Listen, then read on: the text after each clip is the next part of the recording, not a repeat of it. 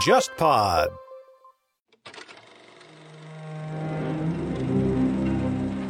忽左忽右的《谍海译文》系列已经上线了三年。这个系列最开始基于我的个人趣味，找到沙青青老师，从情报视角回看并梳理美苏冷战的时代。这次，我和沙青青算是第一次以国别情报史作为主题，推出付费系列节目《苏联情报史话》。我们在节目里面探讨苏联的情报机构如何在战争和革命中浴血成长，在波谲云诡的斗争当中，随着政治演变而不断的变形，以及这个庞然大物。给今天的俄罗斯注入了哪些历史惯性？我们现在也在公众号“忽左忽右 （Left Right）” 开通了购买收听渠道，你可以直接在公众号菜单栏中点击付费专辑购买收听。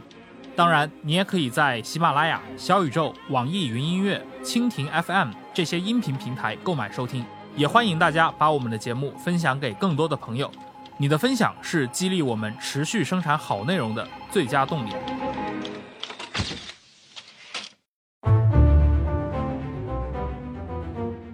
各位听众，大家好，欢迎收听这一期的《忽左忽右》，我是陈彦良。今天这期节目，我们邀请到我们的老朋友啊，近代军事研究者吴田。然后之前我们在《英史漫谈》这个系列里面，呃，请他聊了很多关于这个英国的陆军这些内容啊。当然，从中世纪一直到近代，但是到近代那期的话，我们最后留了个影子，对吧？在里面说到将来要找一期来聊聊这个所谓叫恩格斯导师之问啊，这个也是之前吴田。跟我提出来的，我觉得非常有意思的一个话题。呃，我们知道这个马恩两位导师里面，恩格斯导师他也有过大量的这些著述，而且尤其是他们两位都对自己身处的那个时代，也就是十九世纪的这些大的地缘变动以及爆发的一些战争，对吧？其实都有一些他们在那个时代的观察，同时他们也呃写过不少这方面的文章来探讨啊当时的这样的一些可能涉及到军事政治前沿的一些话题啊。那先请吴田来讲一讲吧。恩格斯在他的年代观察到这个军事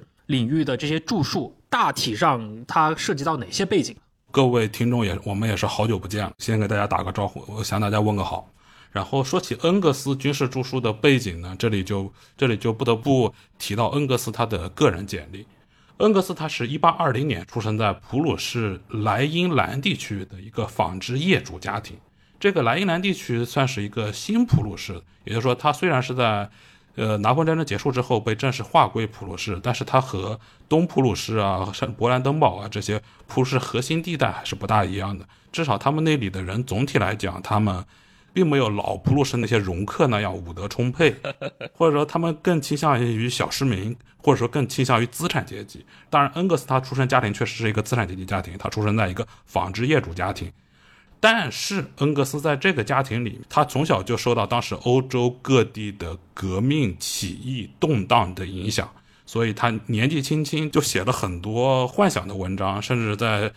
不到十八岁的时候，他就写过一本以希腊独立战争为背景的军事小说。因为怎么说呢？因为希腊。可以说是所有欧洲知识分子的一个精神故乡、精神家园嘛。嗯，所以对于当时年轻的恩格斯来说，他撰写一本以希腊独立战争为背景的军事小说《海盗的故事》，可以说是非常非常正常的一件事情。而且写完这本小说，短短四年之后呢，呃，我们知道，因为普鲁士它是一个实行征兵制的国家，虽然那会儿的征兵力度还没有后来统一战争、没有后来一战、二战那么那么强烈，但是恩格斯呢，既然是一个对军事还是有一定兴趣，而且毕竟他的出身也不错的人，嗯，于是他就。进入普鲁士军队当了一年的志愿兵，这个一年志愿兵实际上是普鲁士当局给资产阶级或者说给市民家庭提供的一个便利条件，就是他这个一年志愿兵服役，就是他们享受的是士官而不是普通士兵待遇，而且一般来讲，这些教育比较好的市民家庭出身的人，在服了一年的志愿兵役，当了一年士官之后，有很大的概率可以接下来进一步转为军官，也就是说，这是一个普鲁士当局的一个怀柔吸纳。资产者家庭的子弟进入军队的一个可以说是一个特惠政策。恩格斯虽然拿着这个特惠政策进了军队，但是说而且也在普鲁士军队里面服役一年，学到了很多军事常识和武器知识。但是很有意思的是，就是恩格斯在这一年服役里，他过得并不快活，可以说为他后来反感普鲁士军国主义乃至反感整个普鲁士是奠定了一个基础。可以说就是普鲁士的一项特惠政策反而为他培养了一个坚定的反对者，这是很有意思的一件事情。哦，我之前 确实还不知道恩格斯是有过这个从武的这个经历的，他居然当过兵啊、你刚说到他的当兵的经历，反而造成了他整个人对于这种普鲁士军事体制的一个反感啊。通，这是来自于哪些方面吗？对这个按照他的当时的书信里面的话，首先普鲁士军队在拿破仑战争结束之后，到一八六零年代，罗恩、毛奇等人推动军事改革之前，就是这段时间里面，长期是处于一个军备相对废弛的状态。这一段时间的普鲁士，我们并不能把它当成后来就是铁铁血政策刺激下那支横行天下的劲旅。就是当时普鲁士军队就又冒出了非常浓厚的保守气息，甚至腐朽气息，这是一方面。另外一方面，恩格斯本人也确实不喜欢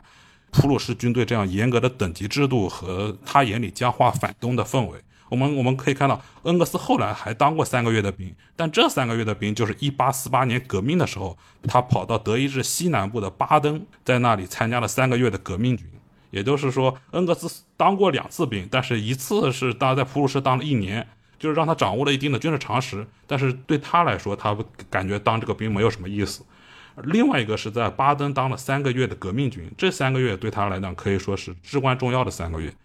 而且很有意思的是，就是他在巴登革命军当兵的时候，当时巴登革命军正面临着以普鲁士军队为主导的。那个所谓德意志邦联联军的进攻，所以说就是恩格斯当过两次兵，但是第二次当兵的时候，他对面已经是老东家了。对，既在这个反动的王国军队里面当过兵，对吧？也在这个革命军队里面也加入过。而且你想，一八四八年的时候，他其实也就二十多岁，对吧？还不到三十岁，二十九岁。因为他那个巴登革命军，我们通常说一八四八革命，但其实他参军是一八四九年五月到七月，这么很很短的一段时间。嗯。那二十九岁这样的一个阶段，而且很有意思的是，虽然普鲁士军队和巴登革命军一听就知道这两支军队是南辕北辙的，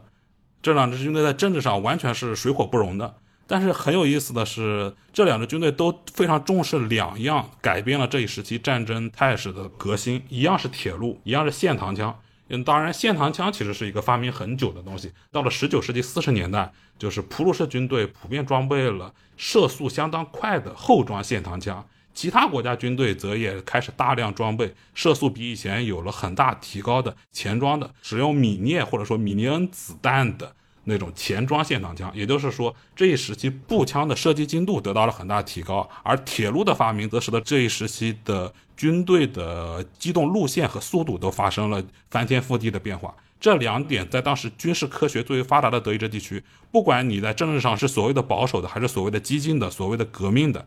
无论你的政治立场如何，你任何一支军队都必须承认这样的现实，都必须要充分利用这两个新发明。也就是像恩格斯他自己作为这个亲自在部队里面生活过的人，他其实对这种军事革新的感知是其实是一个非常直接的，而且是一种第一手的这样的一个经验。这里可以简单举几个例子，这几个例子都出自肖沃尔特写的那本谈论德意志统一战争的著作，他的那个标题就是《铁路与滑膛枪》。肖沃尔特在这书里举了这样几个例子。首先，就是在1848年革命的时候，当时萨克森首都德累斯顿发生过动乱。这场所谓的动乱，它是怎么平定的呢？很简单，是因为当时大部分德意志国家的铁路它是已经联网了，而且轨距是一样的，所以普鲁士直接出动三个步兵营，直接用铁路快速机动到德累斯顿，就把德累斯顿的革命给扑灭了。我们就可以看到，就是虽然普鲁士军队看起来是一支保守反动的军队，但是在运用铁路这一点上，它一点都不保守。另一点更有意思的就是巴登革命军了。巴登是一个非常特殊的国家。如果听众翻出一张德国地图来的话，我们他们会发现，巴登是位于德国最西南角的一个非常狭长的邦国。这样的一个邦国的话，他在修筑铁路的时候，他的思维就和普鲁士那样，能够充分利用铁路快速机动、迅速集结兵力、利用铁路发起攻势的思路不一样。巴登即便是革命前的巴登保守当局。或者说巴登建制派，他们在修铁路的时候，也要考虑到，我绝不能让铁路和周围的法国啊和周围其他的德意志强邻的铁路轨距相同，我需要把我的轨距修的比所有邻国的都要宽。这样的话，我的军队在内部可以通过铁路快速机动进行机动防御，但是敌人打进来之后，就不能利用我的铁路展开机动。这是巴，这是无论革命前的巴登还是革命后的巴登，他的思路都是这样。呃，经常有人调侃说，俄国的宽轨是祖传的，但其实这个所谓的俄国祖传宽轨，实际上是学的巴登的。但是这个也很好理解，因为就是在俄国修铁路的时候，他那个尼古拉，他沙皇尼古拉的外公其实就是巴登大公，他学他再正常不过了。哦，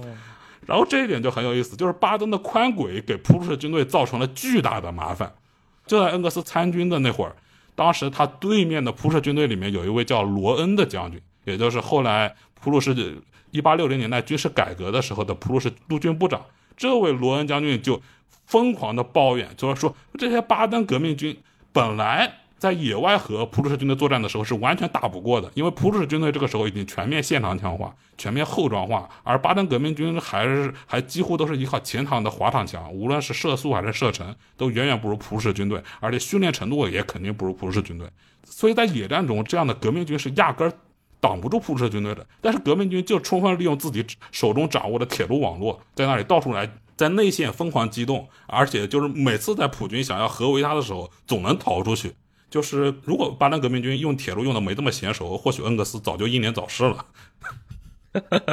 嗯，这听起来跟那个中国人更熟悉的，对吧？当年阎锡山在山西搞窄轨，这异曲同工啊。虽然他们用的是宽轨。哎，那你刚说到这三个月的这个巴登革命军的经历，对恩格斯后来的跟军事有关的这个著述，对吧？可能产生了非常大的一个直观的影响。能谈一谈吗？他老人家是什么时候开始去？因为你刚提到了，他其实从可能青少年时代就对这些东西很感兴趣，还写这种战争小说啊。但是在后来的，比如说他写一些社会评论的时候，开始去讨论到跟军事相关的话题的时候，是从什么时候开始的？当时是一些什么样的事件？首先，他写这些军事评论，他首先是把它当做政论来写的。当他作为一个流亡者来到英国，来到曼彻斯特给家族企业做生意，实际上还有其他各式各样的任务。然后，当他来到英国之后，他作为流亡者之间写的政论啊，正因为他自己之前的军事背景，所以他能写出一些相对来讲还是比较专业。因为首先他那个恩格斯的英文还是很不错的，他写出来的这些政论乃至政论当中夹杂的军事评论，就既能在德国的流亡者圈子里流传，又能在英国乃至美国的圈子里流传，然后这样就逐步奠定了恩格斯作为一个军事评论员的名声。哎，所以我们看到他当时的那些政论，对吧？是不是也跟当时那个时代，欧洲大陆上当时已经过了拿破仑时代，进入一个相对来说国与国之间相比较和平的年代？但是在世界各地，对吧？这些列强的军队开始跟各个不同的文明区块的这些传统国家军队发生冲突。所以这个是不是我们后来看到恩格斯的这些军事论述中，其实有大量的关于这些欧洲以外的国家的一个原因啊？因为我们看到什么波斯、土耳其，包括大清，对吧？都经常在他的这个评论的框架里面。实际上这一点是很有意思的，因为恩格斯曾经不止一次在给杂志写这些。呃，英国对缅甸发动的战争，英国对波斯发动的战争，英国对中国发动的战争的时候，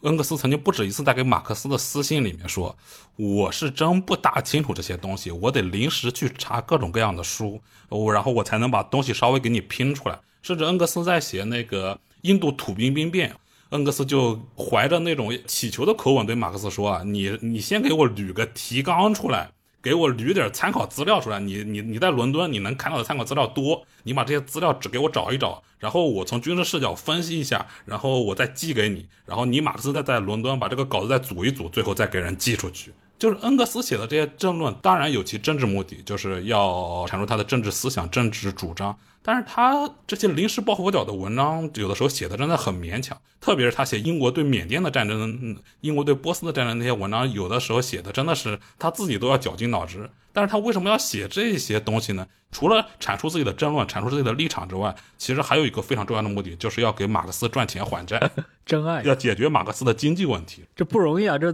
资本家的儿子，对吧？这个毁家纾难。这不光是自己资助马克思，还自己写专栏，对吧？传稿子挣稿费给马克思，这一点是很有意思的。因为当时美国有一个进步派报刊叫《纽约每日论坛报》，这张报纸的编辑德纳经常找马克思约稿，然后马克思的生活基本上也都是靠德纳寄给他的稿费来解决的，甚至可以说不是解决，就是马克思当时在生活的常态之一就是以德纳的名义赊账，赊完之后，然后就等着德纳从美国那边把他的救命稿费寄过来。而且呢，马克思呢，因为我们知道马克思当时他的那个无论是工作环境啊，还是他的那个生活环境都不大好，而且马克思就对一些美国人感兴趣的兴趣的欧洲军事题材，或者说英国海外征战的军事题材，他并不是特别熟悉，所以这个时候他往往就得求助恩格斯，让恩格斯替他来写这些东西。嗯，但是呢，其实马克思从来没有对德纳说这个东西是恩格斯替他写的，所以德纳一直以为这些稿子全是马克思组的。在德纳眼里，马克思已经变成一个军事专家了。而且由于恩格斯的稿件确实因为他第一个他能够吸收很多很好的德德文著述，第二恩格斯确实自己也有一定的军事经历，所以恩格斯写的东西呢，在美国那个纽约每日论坛报上发表之后，还是赢得了很大的好感，甚至有的时候会被人当成某个美国将军的马甲。所以恩格斯替马克思打响了他的军事专家名声。于是呢，德纳向马克思约的军事稿件就越来越多。然后这样约下来之后，反而就是恩格斯的劳动量越来越大了。所以他就不得不为了给马克思还债，他什么题材都要写一写了。就哎，这里面我觉得挺有意思啊。以前我看过那个熊彼特的文章，里面探讨那个当然西方经济学整个的一个源流啊，他就提到一件事儿，他认为马克思关于经济学的理论。是一个经济学家的水平，但是他就重点很刻薄的说了一句啊，说大家一定要注意，恩格斯的经济学素养是无论如何无法和马克思相比的。但是听你刚刚的这个说法，反而在这个军事话题角度，其实恩格斯他的整个的一个写作能力是要比马克思要强的，是不是这样？对，是比马克思强很多的。就是这个时候，他就是马恩二人组的写作模式更类似于马克思，因为他在伦敦，他能够接触的资料比较多。然后就是马克思从德纳那里接到一个题材，然后他在伦敦搜集到对应的资料，然后把自己搜集的材料和要求寄给了在曼彻斯特的恩格斯，然后然后恩格斯把稿子一写，写完了再寄回给马克思，然后马克思再以自己的名义再发给德纳。基本上就是这个流程，但是呢，恩格斯自己也有一个好处，就是因为恩格斯毕竟他的条件还比较宽裕，而且恩格斯一开始他的英文写作水平是比马克思好的。然后恩格斯自己呢，他也有一些德文的书刊渠道，他也搞到了很多普鲁士军队军官的出版物。就就这方面而言，就是因为恩格斯他能够不断汲取来自普鲁士啊，来自来自其他德意志国家的军事科学著作，所以他这个写作底子肯定是比主要精力放在经济学啊、哲学这方面的马克思要是要好很多的。哎，你既然刚提到了这个当时恩格斯传稿的这些背景啊，而且其实也提到了嘛，就是恩格斯自己作为一个德意志人，对吧？他是作为新普鲁士人，他还有过这个军队的经验。那么他当时在看待这些西方国家，呃，主要可能比如说像英国呀，还有其他的一些国家，在于相对于欧洲来说，这些呃新世界里面去开疆拓土，或者说跟当地去进行这个殖民扩张，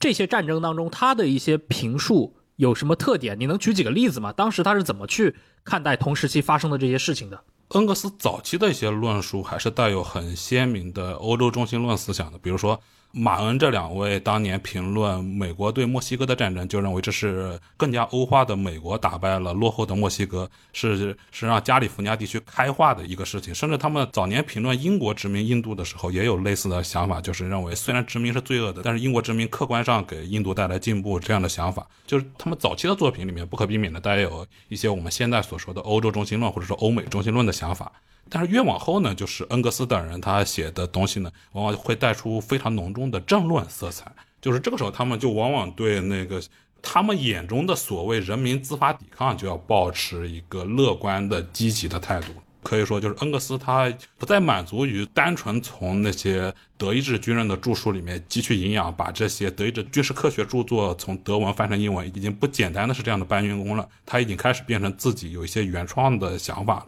虽然这个原创想法很大程度上反映的也未必是事实，只是反映出他的一个政治评论的一个想法。比如说，恩格斯在《波斯与中国》里，他就非常努力地夸奖1856到1857年叶明琛在广东。展开的抵抗方式，虽然他没有提到叶的名字，但是他对当时中国人在广东采取的拒绝英国人展开正规会战，而是通过各种各样的非正规作战与英国人展开消耗，恩格斯对此倒是表示颇为赞赏。就是他引用了一句拉丁谚语，认为这是保卫社稷和家园的战争，呃，甚至对他表示赞赏。这一点就很明显的反映出，他到了1857年的时候，他已经作为一个政论家，他写的东西已经充分体现了他当时的一个政论色彩。但是呢，这从军事角度来讲还是有一定道理的，因为恩格斯在同一篇文章里面，也就是所谓《波斯与中国》这篇文章里面，他对波斯的那种半土半洋的半吊子正规化军队，或者说半吊子欧化军队进行了批判。他认为这些亚洲军队要想在战场上拿出好的表现，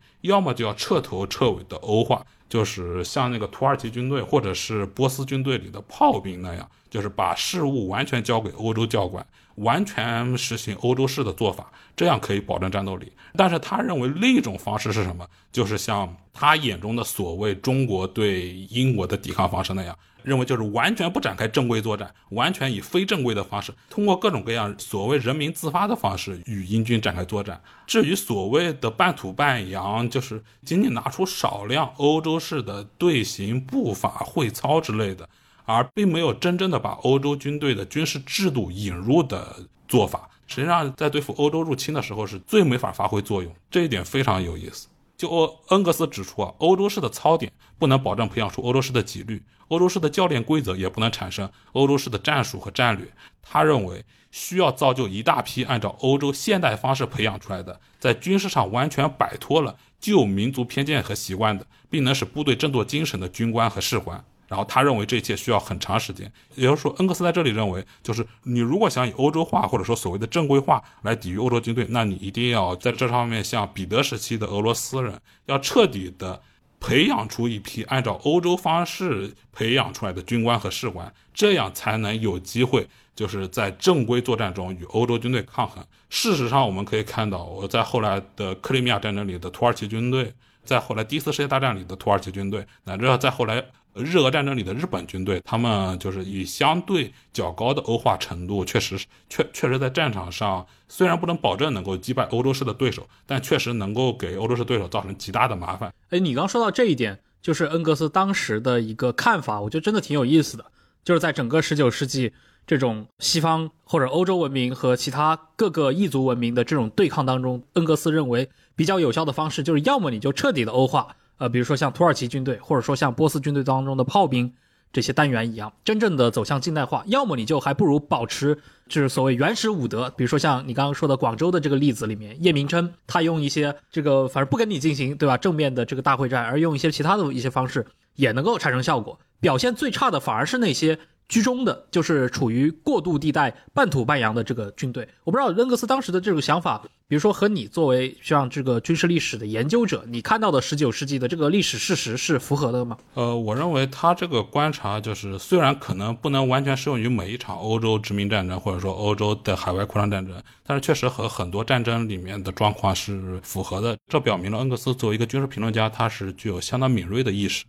就是在我看来呢，就是面对近代欧洲的军队，像其他的亚洲啊、非洲啊，乃至乃至美洲部分地区的其他军事体系中的军队，往往有两种行之有效的应对策略。一种就是像彼得俄国、明治日本那样全盘西欧化。当然了，无论是彼得的改革还是明治维新，它这这当中仍然保留了相当多的自身特质。另外一种呢，则是看似绝望的消极做法，那就是像阿富汗人那样保留了所谓的原始武德。而且有足够利用的恶劣环境，今后这两点还不够，当然还需要这样他们的对手啊，比如像英国人啊、法国人啊、俄国人啊这些欧洲军队犯下了重大失误。这个时候，往往欧洲军队也会在这样看似绝望的消极做法面前面临很大的窘境。为什么呢？因为欧洲军队他当时的作战，我们不能把它简单的视为就是我的步兵强、我的骑兵强、我的炮兵强。当时的欧洲军队实际上可以认为是一个严重依赖后勤补给线的多兵种合成群体。在这种情况下，一旦他深入到就是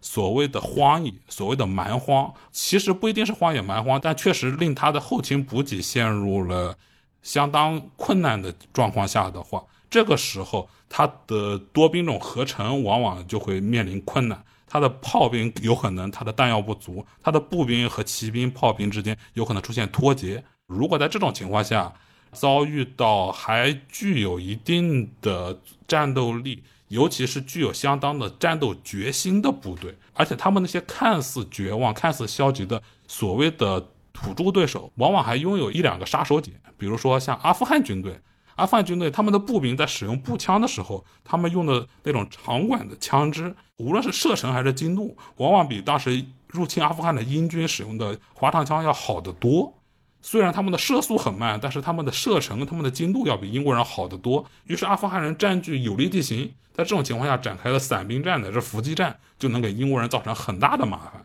嗯，这是一种情况。另外一种情况，像那个祖鲁军队，祖鲁军队他面对英军的时候，当然祖鲁军队也不完全是纯冷兵器军队，他拥有相当多的火器，但是和阿富汗人不不一样。祖鲁人并不是以射击精准或者说射程很长闻名的，而且他们用的那些火器基本上也是捡的洋破烂，并没有什么自己的特色。也就是，他们就祖鲁军队在射击方面他是很不行的，但是祖鲁军队他们对白刃冲击怀有强烈的信仰，就是从他们祖鲁立国的恰卡开始，他们就一直坚信自己的长矛和沾了水的牛皮盾是能够打败欧洲军队火枪的。这种狂热的信仰，或者说这种坚定的冷兵作战意志，往往让祖鲁军队能够在付出了相当大的代价之后，还是能够和英军近身。如果这个时候英军或者是补给出什么问题，或者是自己的某些土著辅助部队出了问题，而接下来部队确实是有可能在近距离作战中是被是被祖鲁军队淹没的。然后我们知道，在历史上的话，就是那个伊散德尔瓦纳之战，上是大概一千多英军及其辅助部队被被祖鲁军队给彻底消灭的一场战斗。在这场战斗里，就是一个很典型的例子，什么呢？就是说，英军有人认为是英军补给不足，英军子弹不足；有些人认为是英军的当地辅助部队不可靠。总之，这一小股部队被集结了优势兵力的祖鲁人突入，最后几乎全灭。这也是一个保留了原始武德，而且又利用了。杨仪的重大失误，在自己主场把杨仪给吃掉的一场比较典型的一个例证了。对你刚说到那个祖鲁战争当中著名的那场啊，那个叫伊萨德尔瓦纳会战的祖鲁军队一下子他消灭了一千多英军，而且当时应该缴获了步枪子弹，对吧？非常多。但是我我们看到在那之后也发生了，是不是那个？祖鲁战争当中那场只有几百个英军就防御成功了数千祖鲁人的那个叫什么罗克渡口？对，罗克渡口。罗克渡口实际上是和伊散德尔瓦纳发生在几乎同一段时间。伊散德尔瓦纳这一仗对后世的启迪就是，英军在伊散德尔瓦纳他是过度的信赖了自己的火力。英军在伊散德尔瓦纳并没有像后来的那样稳扎稳打，把部队一开始就列成方阵，这样让祖鲁军队无处下口。英军在伊萨德尔瓦纳一开始过于自信，直接把部队列成了散兵线，认为即便把部队散开，以英军的火力也能够让祖鲁军队动弹不得。但事实证明，就是在野战中，祖鲁军队是有能力突破英军的。然后洛克渡口则是一个反例，在洛克渡口之战中的英军，他们有防御据点可以依托。他们在这种据点防守战，而不是野战中，他们的火器就充分发挥了威力。而且在这种据点防御作战中，他们确实没有什么侧翼啊，没有什么后方可以暴露在外。所以，祖鲁军队尽管发起猛攻，但还是被英军击退了。就这两点就说明，就是虽然祖鲁军队保留了所谓的原始武德，也的确利用自己的机动和当地的恶劣环境，相这或者说当地对英军来说恶劣的环境，在战场局部集结了相当多的兵力。但是在这种情况下，如果想要取得胜利，还得英军犯下重大失误才行。嗯，是的，因为毕竟这个时候他们的无论是武器体系对抗，还是整个军队体系对抗，这个祖鲁军队其实总的来说还是处于下风。对，我觉得这种情况在那种祖鲁战争以及像那个呃英国在阿富汗的这个战争当中表现的好像就非常明显啊。就通常比如说像一些地理啊、地形因素，以及像英军指挥官必须发生一些重大的失误。啊，才是催生这种所谓的原始武德这种奇迹的一个，甚至是个必要条件。对，就听起来就有点玄学啊。但是我们如果熟悉对中国的近代史，我们好像看到在两次鸦片战争当中就很少出现这种情况。你觉得原因是来自于哪呢？是跟地理的这个地形因素有关系，还是说一些其他的一些什么原因？跟地理地形因素确实有一定关系，因为怎么说呢，就是中国当时虽然要比西欧落后的多，但是按照当时西欧人的普遍观点，就是东亚地区就是虽然比西欧落后，比起其他地区还是更发达的。就是英军无论在这方面搞征发呀、搞运输啊这方面维持后勤补给还是相对容易的。这一点，也就是说，清军实际上并没有那些对欧洲军队太不利的恶劣环境啊。当然，说实话，当时就很多中国居民不大讲卫生，而且中国地区的流行疾病对英军来讲也是陌生的。因此，无论是舟山还是香港，英军在那里都出现了非常严重的卫生减员。对，另外一方面很有意思的事情就是，这里我这里我引用我一个俄国朋友帕斯图诺夫的看法，帕斯图诺夫认为。就帕斯图诺夫在他研究乾隆十全武功的时候，特别是研究清军和库尔喀军队战争的时候，他似乎认为，就是清军在对付库尔喀军队的时候，也是对付尼泊尔军队的时候，实际上是清军仰仗自己的火力优势，清军仰仗自己比较正规化的战术，把那个库尔喀军队从西藏呃撵出去了，甚至快要打到加德满都了。也就是说，清军在对付他的这些邻居的时候，实际上他是更加正规化，他是更加依赖火力的。也就是说，就是从总体来讲。按照恩格斯的想法，就是清军实际上是一支不土不洋、半土半土半洋的军队。所以，就正是这样的军队，他就在对付正版欧洲军队的时候，就处于很可怕的窘境了。为什么呢？因为这支军队他也习惯于正面交锋，他也习惯于展开会战，但是他既不能学到欧洲军队的精髓，或者说，无论是在恩格斯眼中，还是在我们后人看来，清军在很长一段时间内都不可能造就一大批按照当时欧洲方式培养出来的军官和士官。这样的一批军官和士官，最早估计也就是北洋舰队了，更早的话，我估计不大可能。呃另外一方面呢，他们又只能以半正规式的方式与正版欧洲军队交战，所以在这种情况下，清朝的正规军往往在交战中就打得令人目瞪口呆，就是那个损失比例令人瞠目结舌，只能说是。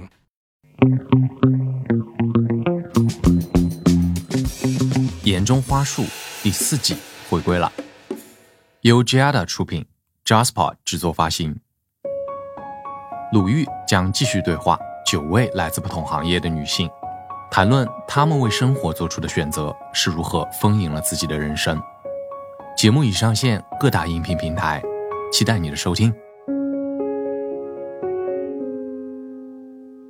就是我们经常看的时候会有一个困惑，对吧？尤其拿同样的英军作为对比的话，你发现英国人在面对南亚人，在印度甚至在非洲，对吧？面对祖鲁人的时候，他这个甚至偶尔都会出现大量的伤亡。但是好像在面对大清的时候，这个情况似乎都很少发生。面对大清的时候，可能最大的伤亡是舟山群岛的蚊子造成。对，传染病。嗯，所以中间这种地理上的原因是，以及你刚刚说到的这种军队的这个军制，它的整个的这个战术系统，对吧？它的这个战争风格的原因，确实在中间发挥了很重要的作用。你刚提到你的那位俄国朋友，对吧？研究这个乾隆的十全武功，我觉得这个真的非常有意思啊。库尔喀之役，这应该是那个十八世纪末，对吧？应该是乾隆十全武功中的最后一项。这也是乾隆朝的名将，这福康安、海兰察。对，福康安快打到加德满都的时候，第一次反法同盟也几乎快打到巴黎了。呃，这非常适合架空小说。哎，在那个时期，因为就是刚想起一个事儿，就是刚其实提了很多，在十九世纪，对吧？那个欧洲军队这种近代化的职业军队，在跟其他的。大陆上的这些古老文明的军队，那些军队可能用近代化的标准来看的话，还算不上那种近代的非常职业的这种欧式军队。这种战争当中是一种敌我的战争。但是我们如果看这个欧洲的这些，无论是英国还是别的一些呃多民族帝国，像沙俄帝国，对吧？他们的军队当中，其实你会发现，他们也经常使用这些所谓少数民族、异民族的辅助兵种。也就是说，刚刚我们提到的那些纯土著的这套武德充沛的这套战争方式，也不完全跟他们这些近代欧洲军队是纯对立的关系，也经常出现在欧洲军队当中。这方面能就是你能来讲一讲吗？这里可以说一说。首先，我们拿英军来说，英军里面有一支对于白刃冲击非常狂热的军队，也就是他们的苏格兰高地部队。当然，我们现在提到英军里的苏格兰部队，肯定和大部分人想到的是苏格兰裙子和苏格兰风笛。嗯，但这些东西其实很大程度上是十九世纪的一个一个再发明嘛。这个很多很多文化史的书籍里面是论述过的，可能。但是我们这里不谈文化史，我们就谈英军对苏格兰高地部队的吸纳和利用。实际上，我们知道，就是从光荣革命之后，一直到一七四五到一七四六年的那个所谓詹姆斯党大叛乱或者詹姆斯党大起义。在这半个多世纪的时间里面，苏格兰高地人是日常造反，每十几年都得造一次反，都得跟英军来一场作战。而这是苏格兰高地部队，他们的特点是什么呢？就是他们首先就是苏格兰高地社会在很大程度上维持着封建氏族的那种社会关系。在这种情况下，就是他们那些氏族首领豢养的那些武士，或者说或者氏族武士这些人，他们既在常年的高地生活中，他们培养出了很好的武艺，培养出了非常尚武的精神。而且这个群体呢，它保留了自古以来的那种白人冲击传统，所以我们可以看到，无论是一六八九年、一七一五年，还是一七四五年，都经常能发现，就是特别是在战争初期，就是当这些苏格兰高地氏族武士集结起来造反之后，就是一开始应对他们的英军部队，往往会被这些苏格兰高地人的白刃冲击打得落花流水，甚至会经常被这些人打出类似于后来英军打殖民战争的时候对土著打出的那种那种伤亡比例，真的是非常骇人听闻。为什么呢？就是实际上十七、十八世纪的很多军队，包括我们一般人认为就是那种训练水平很高的英军。他们实际上在交战中，大部分时间还是停留在交火阶段。就是很多时候，他们实际上是想不到，认为对面的部队只会和自己交火，并不会和自己贴身近战。而这个时候，如果遇上那些苏格兰高地部队，不能有那些什么障碍物啊，或者说防御工事啊，让自己能够充分发挥火力的话，那么一旦被这些部队贴近了近身，展开白刃战。那么这个时候，对白刃战毫无准备的英军部队，往往就会被苏格兰高地人给击溃。这个听起来有些莫名其妙，但是我们仔细想想，首先就是在一六八九年那会儿，刺刀还没有普及，甚至到一七一五年那次苏格兰高地人造反的时候，刺刀也没有完全普及。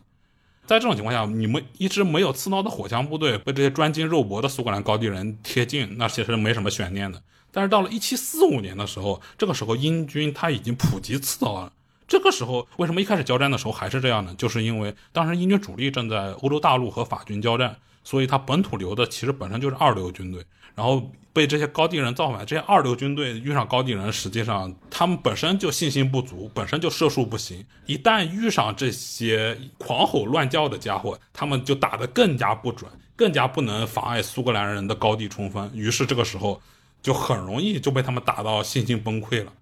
然后事事实上，英军后来把主力部队调回来之后，而且又进进行了一段时间的整训，尤其是通过简单的刺刀训练，让自己的士兵对自己的刺刀战产生一定的信心。其实这这个信心只是保证他们在看到苏格兰人白刃冲锋的时候，不要直接后退，要至少还得做些抵抗。在这种情况下，我们可以看到，到了一七四六年的时候，英军对苏格兰高地人的冲击就是已经能够。进行一定程度的抵抗，甚至最后将其击败了。也就是说，在刺刀普遍装备之前，英军对苏格兰高地人的白刃战可能是存在一些畏惧心理，而且这些畏惧心理也甚至影响到他在装备刺刀之后的心理。但是呢，一旦在心理层面克服这一点的话，毕竟英军的火力比苏格兰人强了太多，只要他们自己不崩溃的话。那么在这种交战中，还是能够取得胜利的，因为毕竟苏格兰高地人实际上某种程度上跟祖鲁人有点相似，就是他们虽然士气很高啊，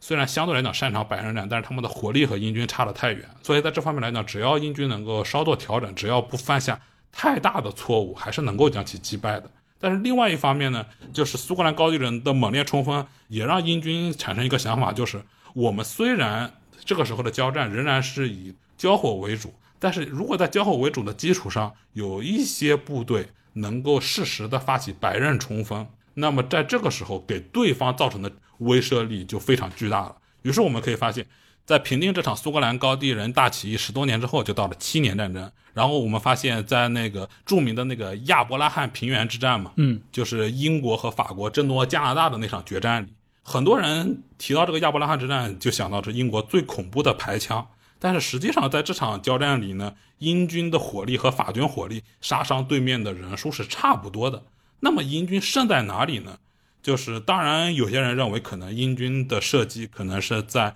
短时间内给法军造成了比较大的伤亡，由此导致法军崩溃。当然，这确实有可能是一个原因。但是我个人认为，同样重要的一个原因是，英军在这场战斗中，他们收编的高地部队。在双方进行交火的时候，突然拔出了高地扩建，向法军发起了白刃冲击。我认为英军高地部队对法军的这个冲击，对法军阵线的摧毁效果，很大程度上我觉得并不亚于交火。就为什么这么说？因为这个时候欧洲军队还是习惯于进行时间较长的交火，这种过程中他们极少发生白刃交战。他们虽然经常展开刺刀冲击，但是在展开刺刀冲击的时候，他们也不大会。双方就端着刺刀，像搞团体操一样，面对面撞上去，不大会这样。他们的刺刀冲击基本上都是以刺刀冲击的气势，把对面敌军吓到向后退却，然后对面再出动预备队，再还击你的发起刺刀冲击的部队。也就是说，虽然刺刀冲击很普遍，但是刺刀白刃战是很少见的现象。但是在这场亚伯拉罕平原之战中，双方展开交火的时候，英军的高地部队突然展开了白刃冲击，突然突入法军阵线，这一点对法军的震慑力，某种程度上可以说和英军的那几轮近距离骑射可以说是威力相当，甚至有可能对法军心理的摧毁作用更大。这就是英军使用苏格兰高地人的一个非常好的一个典型例证。他们把这些听上去武武德比较充沛，听上去还保有一些原始的白刃战狂热的部队编入自己的部队，利用他们的特点，给自己的军队增加了一个在必要时刻非常有用的白刃冲击砝码。嗯，就是作为一些技术兵种来出现啊。哎，正好你刚谈到这个。白刃冲击这事儿，我知道你过去谈这个白刃战、谈刺刀谈了很多次了啊。当然，你很早的时候翻译过那个美国作家的这个《皇帝的刺刀》这块，我觉得顺着这个多民族这个辅助兵种这事儿可以，呃，待会儿接着说。我先来说一下刺刀这事儿。刚提到祖鲁人到这个大英，这整个十九世纪，大家对于刺刀的一个。他的认知跟包括后世对刺刀这个东西的一个对白刃战的看法，好像中间是有非常多的一些需要去厘清的东西。你能来讲一讲吗？首先说一说祖鲁这个一类，因为祖鲁这个一类他是没有制造刺刀的技术水平的，就是祖鲁是一个技术力非常差的国家啊。长矛，对他使用的实际上是长矛，但是他确实也是对白刃非常狂热的。呃，这一点可以举出他的开国始祖恰卡，恰卡也有人翻成沙卡，反正都可以。就是他的那个恰卡，他在接见那些英国、荷兰传教士的时候，就对传教士说：“我们的战士的牛皮盾沾了水之后，是能够挡住你们的滑膛枪子弹的。”这个他可能有些夸张，但确实呢，就是那个牛皮盾沾水之后，对于早期的一些就是威力比较小的滑膛枪的话，可能在距离比较远的地方，确实是有一定的防御效果。然后他就认为。因为你们欧洲军队可能不大练习近战，不大练习刺刀战，所以我只要用我沾了水的牛皮盾挡住你们的花膛枪，等到突破进去跟你们近战的时候，我的长矛是肯定优于你们的花膛枪。当然，恰卡也认为，即便你花膛枪上面装个刺刀，你那个花膛枪肯定也是打不过我的长矛的。这是恰卡的想法。但是呢，实际上我们后来可以发现，就是祖鲁军队在对付那些布尔人移民的时候，在对付布尔人移民的时候，的确就是如果展开野战的话，确实还是有一些办法的。但是布尔人不一定跟你玩野战啊，因为我们知道布尔人他是一些荷兰裔的农牧民嘛，他们是在英国的逼迫下，他们举家坐着马车朝着南非内陆殖民。在这种情况下，你想想，他们既然是坐着大车迁徙，那么一旦他们遭遇祖鲁人围攻，他们就很自然的会把大车给组成一个车堡、大车防御圈。听上来很像以前那个捷克胡斯战争的时候杰什卡的那些东西，或者说很像十五、十六世纪那些奥斯曼、匈牙利、波斯乃至明清他们喜欢用的一些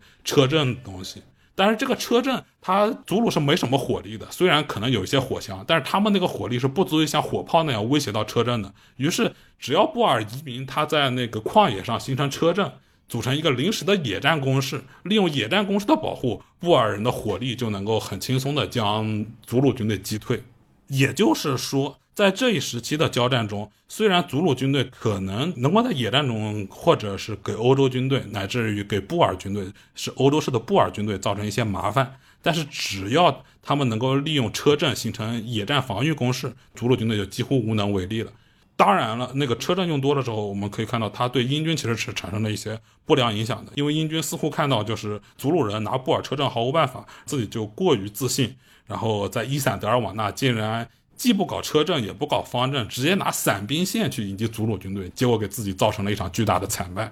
这就说明他们对自己的火力还是太过自信了。那个你好像提过对吧？就是苏波洛夫，俄国的这个著名的军事家对吧？他说过一句话：“就刺刀是好汉。”俄国军队也是崇尚白刃战吗？对这一点还可以把祖鲁和俄国军队做个比较，因为恰卡也说过类似的“长矛是好汉，火枪是笨蛋”之类的话。但是呢，就我们千万不能认为只有恰卡呀、苏沃洛夫这样的人会说这样的话，认为这种说法是一种落后的国家的想法。实际上，在当时相对先进的英军、法军里面。也有很多将领主张，就是要以白刃冲击为优先，甚至当时每一个欧洲国家的军队几乎都会认为自己在白刃战里有优势，几乎都在疯狂地培养自己的士兵对白刃战的信心。因为就是在经历了像亚伯拉罕平原之战啊，像英军和苏格兰高地人的交战啊这些样的交战之后，大家都意识到一点，双方的步兵在漫长的交火中，结果就是双方步兵就互相消耗，互相都蒙受着很大的损失，而且都没有什么太大的进展。除非双方的射击能力相差太多，这个交战局部就肯定会陷入僵持。然后在这种情况下，如果想要摆脱僵持局面，那就得期望其中一方能够主动发起冲击。在汲取了这些经验教训之后，就始终会有相当多的人主张，就是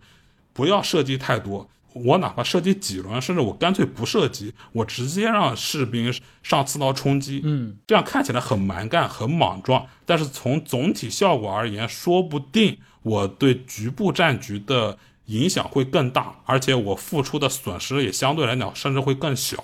这是当时很多军人的普遍想法，所以当时各国军人其实都会强调一点，就是刺刀是进攻的武器，火枪是防守的武器。也就是说，我如果处于防御状态当中，我是要尽量运用火力的，甚至可以说，如果我处在防御状态中，我甚至有机会利用障碍物、利用野战攻势的话，我还要尽量利用一下。但是如果我在进攻状态当中的话，考虑到防守方的火力必然会具备一定的优势，因为毕竟你那种防守方在原地射击的话，肯定比攻方的那种行进箭射击来的更猛烈、更准确。所以对攻方而言，他最好的做法是不涉及或者少涉及，然后尽量以坚定的白刃冲击将敌军从预设阵地上驱赶出去。当然了，这样坚定的白刃冲击几乎不会导致双方部队发生白刃战，因为。要么是攻方在接触到守方之前就被守方的火力打到心理崩溃，要么是守方的火力过于贫弱，还没有能够阻止攻方推进，就被攻方的白刃战气势给吓到后退，基本上就会存在这两种结局。也就是说，如果你不想让部队陷入漫长且消耗极大的交战当中的话，不想让部队漫无目的的展开交火的话，你必须培养自己的部队对白刃战的信心，培养他们发起白刃冲击。但其实呢？尽管发起白刃冲击，但是最后往往不不会展开白刃战，只是通过白刃冲击使得对方的阵地发生变化，或者是使得自己的阵地发生变化而已。哎，我记得你也提过，就是在十九世纪三十年代以前，其实欧洲军队的这些条令操典里面其实是没有关于刺刀战或者白刃战的内容的。这点很有意思，因为如果提到刺刀战的话，很多人会提到一个著名的传说，就是说一七四五年英军在苏格兰高地人面前一败涂地。到了一七四六年的时候，英军开始集中训练刺刀战。他们训练刺刀的时候，要求英军步兵要统一把刺刀往右刺，要通过这样统一的向右刺训练，然后击溃了苏格兰高地人。实际上，这种说法是一个很久之后才被吸纳到大众传说里的说法。因为早在一七四六年当年，就有一些人就是制造了这个传说，但是立刻就被人否认了。因为因为因为英军在强化刺刀训练的时候，其实只是按部就班的训练了几个最基础的动作，而且并没有什么特意强调什么向左刺、向右刺，而且也没有什么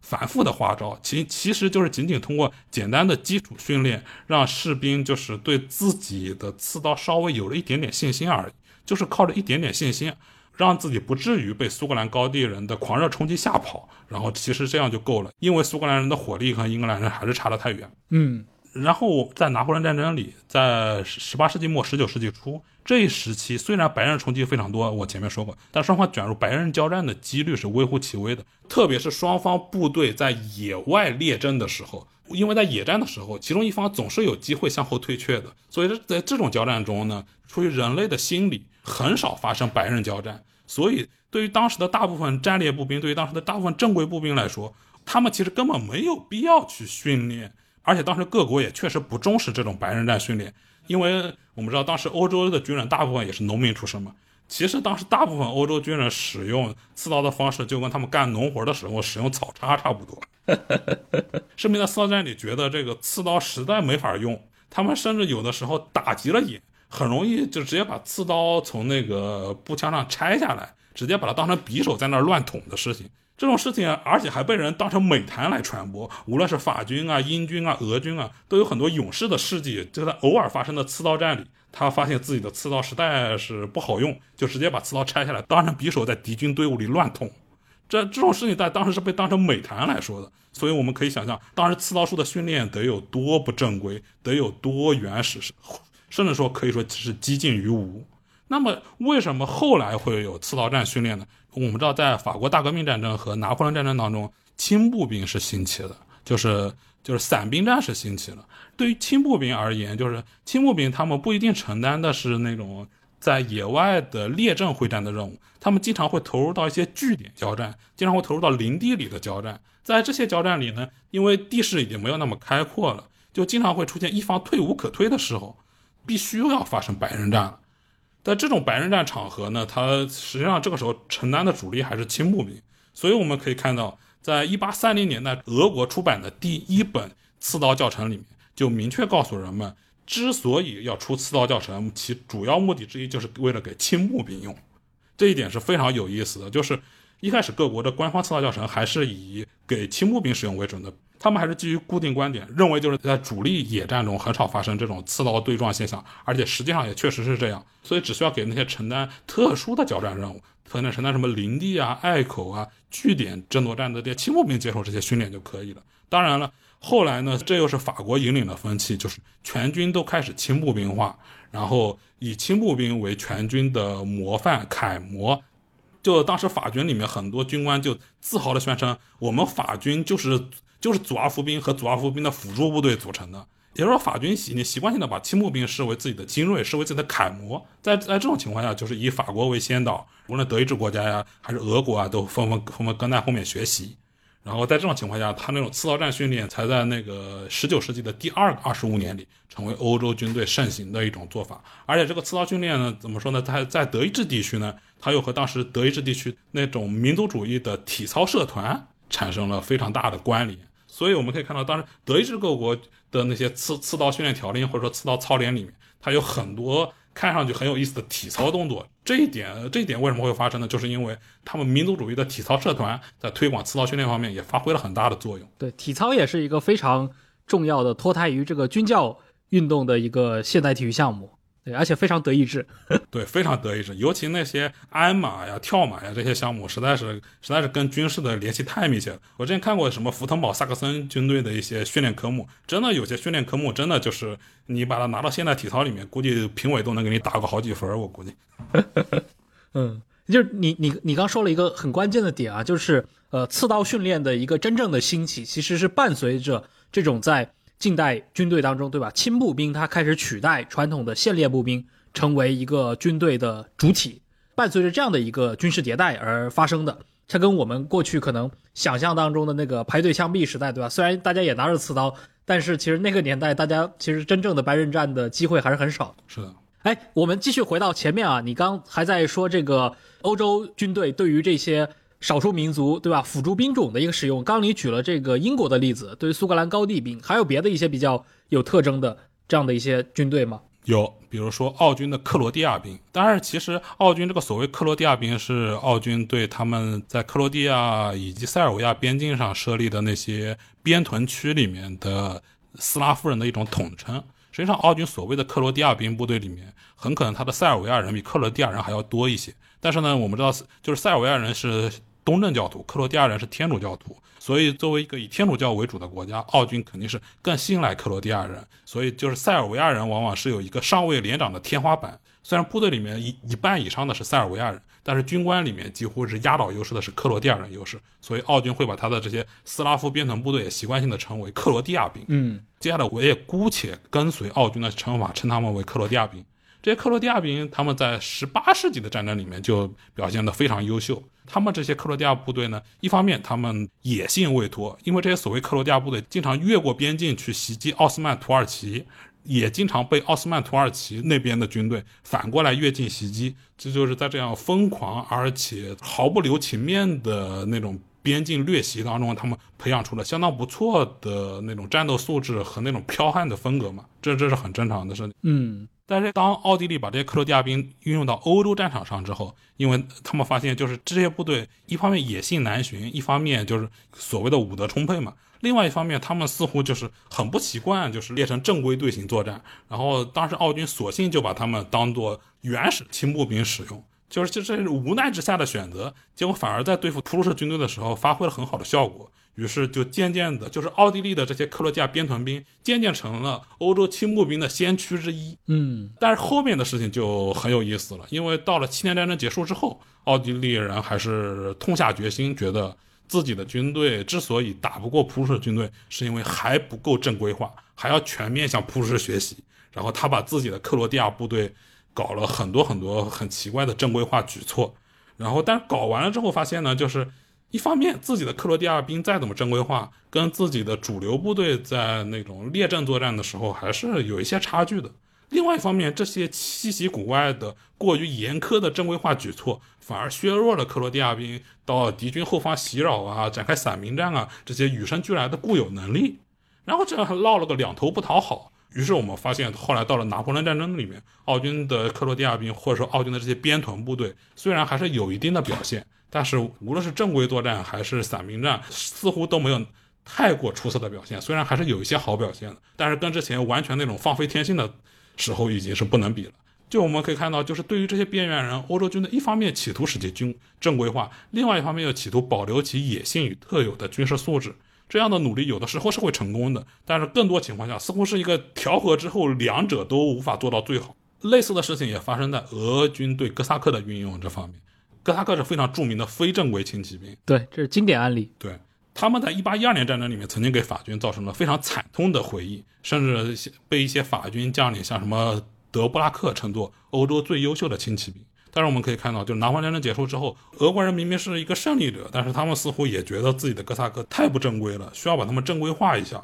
于是我们可以发现，就是这些正规化的哥萨克，反而在克里米亚战争啊、克里木战争啊，或者说后来的俄土战争里面，似乎拿不出一八一二战争里面那样的好表现了。嗯，是。提到哥萨克的话，过去中国人接触到关于哥萨克的很多信息，对吧？那八九十年代以来的很多图书，一提到哥萨克，很多时候用的是一些其实语言不详的一些描述，比如说有时候就说什么最强骑兵之类的。这个其实很多时候会带来一些误导啊，因为你刚刚提到了哥萨克，它其实本质上是一种轻骑兵。就你能讲一讲吗？哥萨克在战场上的使用和它的实际表现，它在所谓的这个近代各种类型的这个骑兵序列当中，它到底是一个什么样的一个位置？就首先呢，哥萨克与其说是一个兵种，不如说是一种生活方式，一种身份象征，社会组织，一种社会组织。对，没错，它的本意来自突厥语里面的自由人嘛，实际上某种程度上可以视为就是被收编的梁山好汉。就特别是那个扎波罗热哥萨克，就是扎波罗热哥萨克经常被人称作西方的梁山好汉嘛，扎波罗热哥萨克。而且这这方面有意思的就是哥萨克他们不光是骑兵，像扎波罗热哥萨克他们是以步兵和河道乃至海盗闻名的。不过呢，因为我们大部分人接触的哥萨克或者看到的哥萨克比较多的是顿河哥萨克，顿河哥萨克是是以轻骑兵闻名的。这个因为不同地方的哥萨克，他们的生活方式、他们的军队组织方式也是截然不同的。比如说，在那个英军在克在克里米亚战争里面那次著名的轻骑兵冲锋，他们当面的哥萨克还是哥萨克炮兵。就哥萨克军队里面是什么兵种都有的，哥萨克只是一种身份，但是的确就是我们平常日接触最多的是那种顿河哥萨克轻骑兵。顿河哥萨克轻骑兵是一种非正规部队，无论沙俄还是苏联都会对它进行一定的正规化。但是，就是这些这些哥萨克之所以是非正规呢，它体现在以下几个方面。首先，哥萨克他们是不拿军饷的，哥萨克是不拿军饷的。当然，作为交换条件，他们平常也不用纳税。但哥萨克其实大部分并不是游牧民，就是很多人就是提到哥萨克会把他们当成游牧骑兵，其实并不是这样的。嗯，哥萨克大部分人还是还是农民渔民的，只不过呢，他们在南方这些地方呢，他们往往占有的土地比较多，再加上免税等优惠政策的话，就是他们平常的生活条件是要比俄国内地的那些农奴是要好很多的。当然，作为代价嘛，他们就是战时必须得接受沙皇的征兵，必须得为沙皇卖命，这是顿河哥萨克他们的生活常态。这是。但是说到他们这些哥萨克非正规军，他们的在战场上的表现呢，因为他们就是在一定程度上还是保留了那种野性难驯，于是他们在执行那些轻骑兵勤务啊，比如袭扰敌军后方啊，比如侦察呀，比如这些各种各样乱七八糟的事情的时候，他们往往能够表现得非常好。但是你不能强求哥萨克在正规交战中，他们冒着巨大的风险去让他们跟敌人硬碰硬，这种情况往往是做不到的。为什么呢？第一就是哥萨克他们毕竟。他们平时的生活还是相对较好的，而且他们很重视自己的人身安全。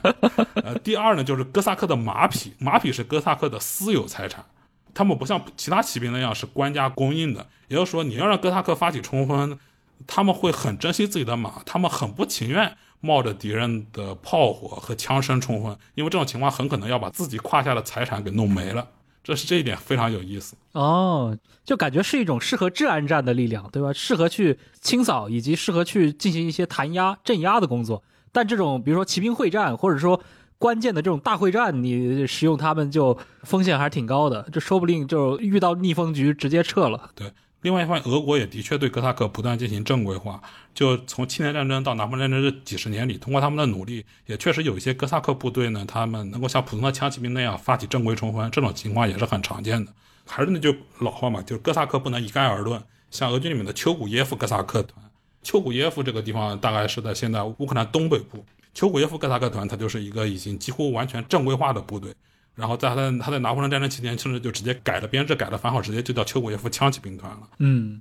还有一些哥萨克禁卫团，什么阿塔曼哥萨克团，这些相对来讲精英的部队，也在一定程度上也进行了正规化。但是大部分哥萨克部队还是一些非正规部队，他们除非在局势特别有利的情况下，他们或许会大胆的发起冲击，把敌军干掉。但是在大部分情况下，他们仍然是回会回避正面交战的。嗯，然后，而且他们即便投入正面交战，他们也往往倾向于展开包抄迂回，因为当时骑兵正常情况下会排成二列乃至三列的横队，但是哥萨克他们会排成非常散的乙列横队，就是所谓的拉瓦队形，就企图哪怕我人比你稍微少一点，但是我通过把队形拉得很散，我同样能够把你包起来展开进攻。也就是说，他们还是某种程度上还是会尽量回避正面攻击，而是宁可选择从侧后方展开进攻。这一点也是非常有意思的一个战术特征。所以这个哥萨克还是非常有意思的。这哥萨克的骑兵，包括我觉得中文世界可能过去对他们的一些印象和历史中他们的一些常见套路或者风格，其实还有一些距离的。是的，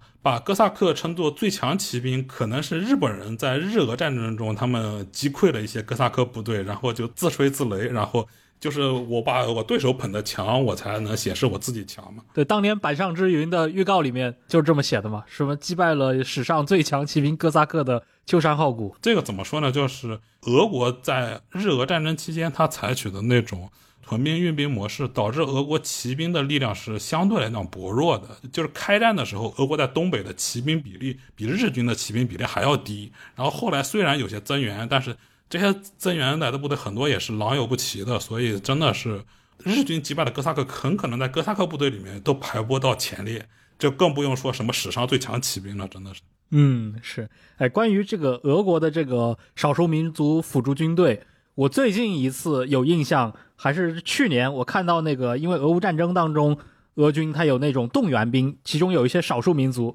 对吧？我看到流传出来一些照片，什么巴什基尔人的。那个动员兵那非常有特色啊！到现在虽然是穿着那种现代的那种，比如说冬季俄军的那种迷彩服，但是他帽子上还是挂着狐狸尾巴，以及手上还带着弓箭。对，胡尔帽嘛。对对对对，就感觉像保留了一个有点像古典帝国那种多民族部队的那种感觉。实际上，在拿破仑战争里，巴什基尔部队也是表现非常有意思的，就是这这些部队的选择也反映了当时人们对弓箭和火枪的一个看法。就是巴什基尔人在一八零七年投入战争的时候，几乎还是全部用弓箭部队。结果打到一八一四年，他们打进巴黎的时候，已经有大量的人装备火枪了。当然，这些火枪有的是上面发下来的，更多的可能是缴获的或者是抢的。嗯，这也说明他们用实际行动证明了他们到底更想用什么东西。当然，这些巴士基尔人虽然他们很喜欢用火枪，但是确实他们当中对弓箭还是很多人还有怀有很深的情感。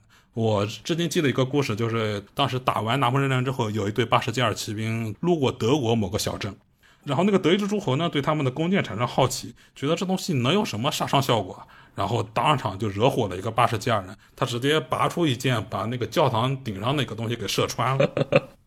这方面是这就表明他们虽然可能有的时候更喜欢用火枪，而且在实践中也确实越来越多的用火枪，但是对他们的弓箭文化还是抱有很深的感情的。当然了，德国人对这个事情也是当成意识来看的。大概大概是在到了二十一世纪的时候，那个地方又重新把那个教堂顶给修了一下，然后这次直接直接做了一支铁剑上去，做的跟个风向标似的。我们刚刚既然谈的很多是关于这个近代化当中的这种土洋冲突、土洋矛盾，对吧？有时候可以结合在这个同一支军队当中，有既有土的这个辅助兵种，也有这个洋的主力兵种啊。那在那些刚说到的。对应的这些古老帝国，它的近代化过程当中，因为前面说了嘛，有大量的这些近代国家的军队是那种半土不洋的军队。因为前面我们讲了很多这个英国人啊，英军在全球各地的这些征伐，但在这些比如说像波斯、像这个东南亚啊，包括像近代的像日本这样的国家当中，我们好像经常能看到有那个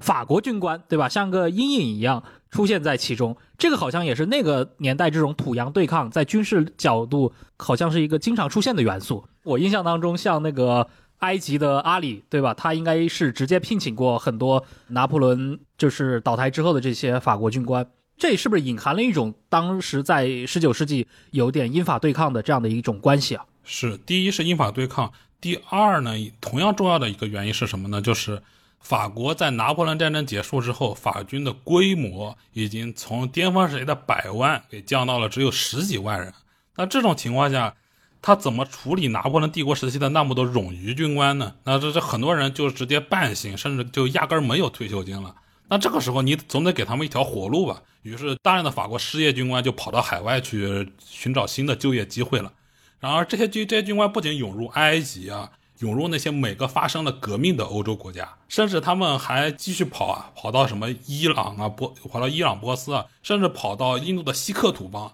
结果我们可以发现，到了十九世纪四十年代，锡克土邦里面的步兵训练几乎就是按照法军条令在那儿训练的。嗯，这个实在是太有意思了。这个就在拿破仑战争里，英国不断指责法国派出教官去帮助什么麦索尔啊，去帮助马拉塔呀，在他们那里训练侯板法军。但其实拿破仑战争里面，法国自己的军官都不够用的，他哪有多少官方的代表能够派过去帮忙？这种形象就是什么呢？就是英军一旦发现对面的军队稍微有些欧洲化迹象，稍微有一些西洋化迹象，就会认为这个肯定是他们的对手法国人在搞破坏。但其实呢，就是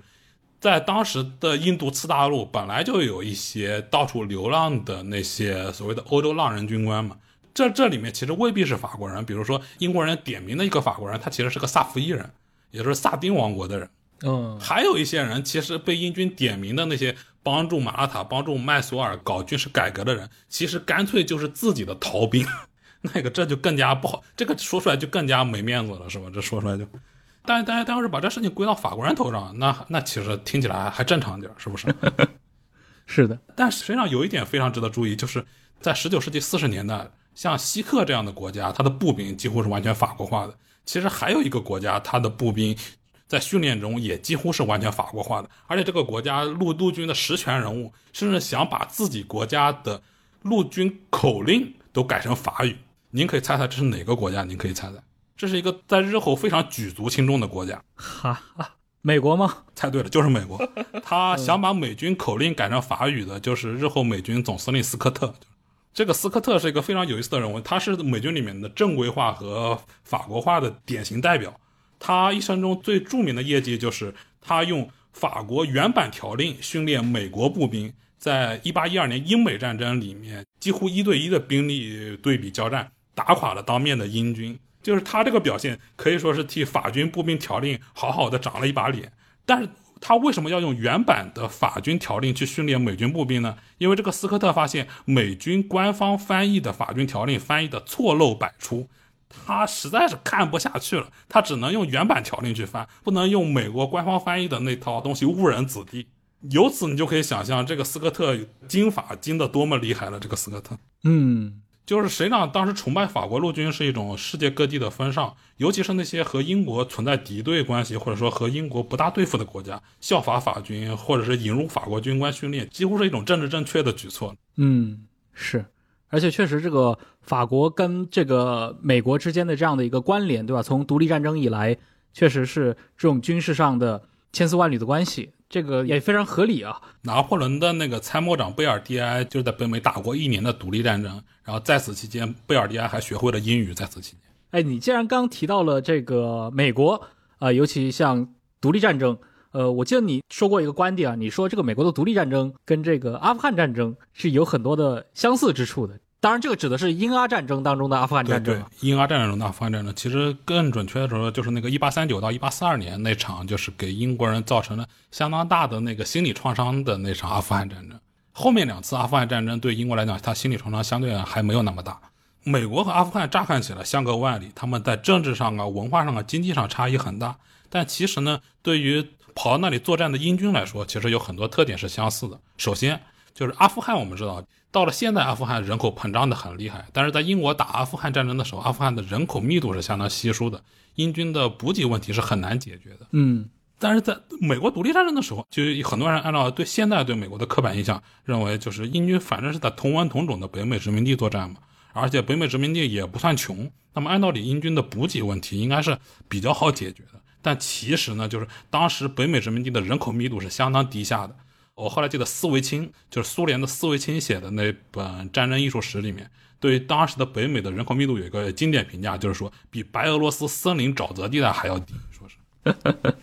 就是这么低的人口密度，就导致英军无论是机动啊，还是补给啊，都会面临非常大的窘境。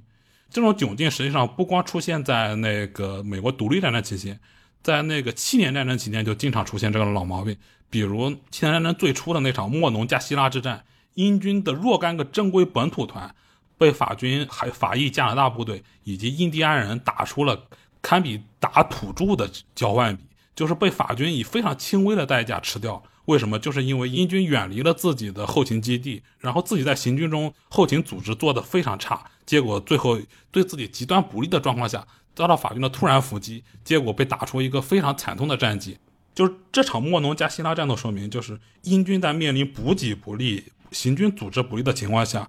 既很容易被土著对手解决，更容易被和他们同样正规化而但又已经预先适应了当地环境的法军解决，而且被法军解决的非常凄惨。嗯这一点说明什么呢？就是北美这个战场环境对于英军来说是一个非常不利的作战环境，